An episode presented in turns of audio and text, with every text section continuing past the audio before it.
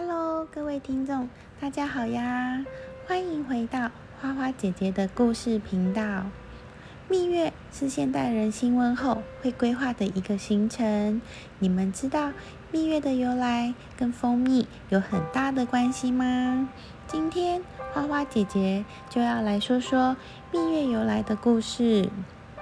蜜月的诞生源自于珍贵的蜂蜜，在古人看来，蜂蜜就是生命、健康和生育能力的象征。蜂蜜有着金黄的外表，甜蜜的味道让人流连忘返，又能随时随地的为人补充能量。而且，蜜的寓意美好，是中国人最喜欢的词汇之一。对于新人来说，也是最美好的祝福。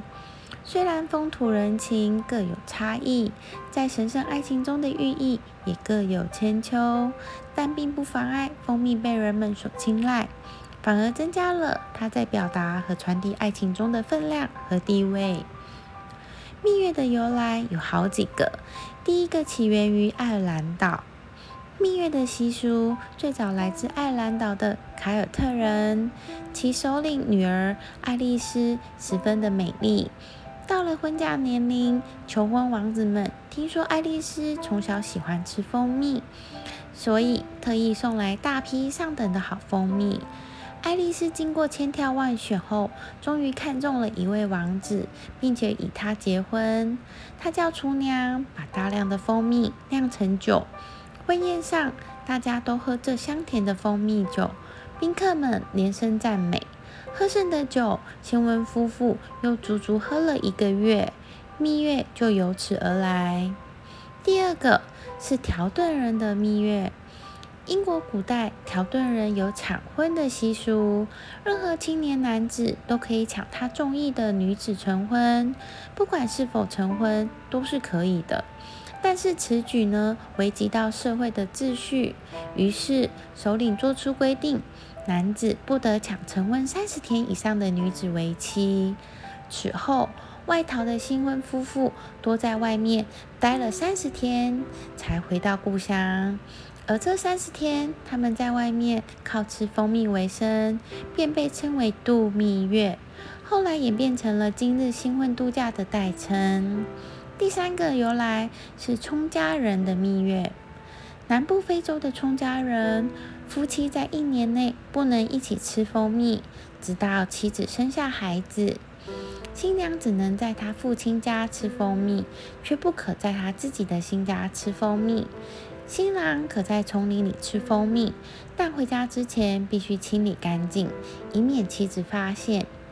如果被妻子不经意的发现了，就要赶快跑回家。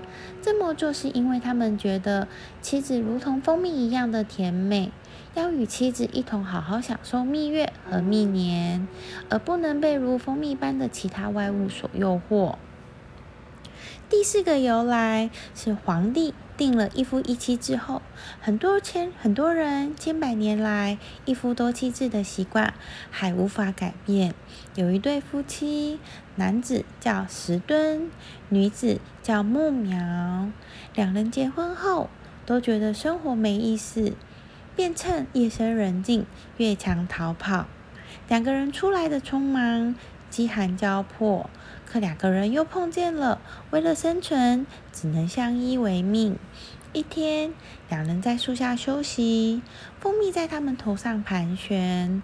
石墩驱散蜂蜜，于是呢，把发现了蜂蜜，两人呢就拿了一些树皮，把流出来的蜂蜜全部装起来。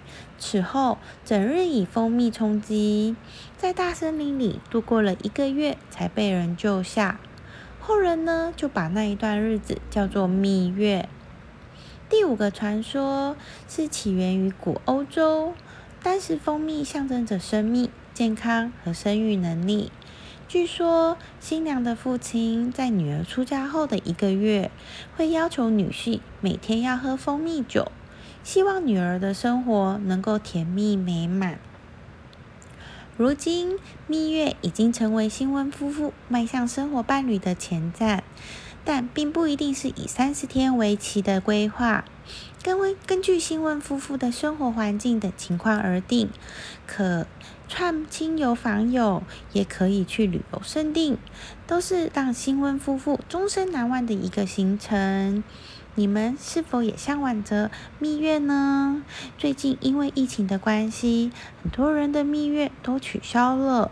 不过呢，只要心爱的人在身边，天天都是甜蜜的蜜月哦。今天的故事就先多到这里，我们下次见啦，拜拜。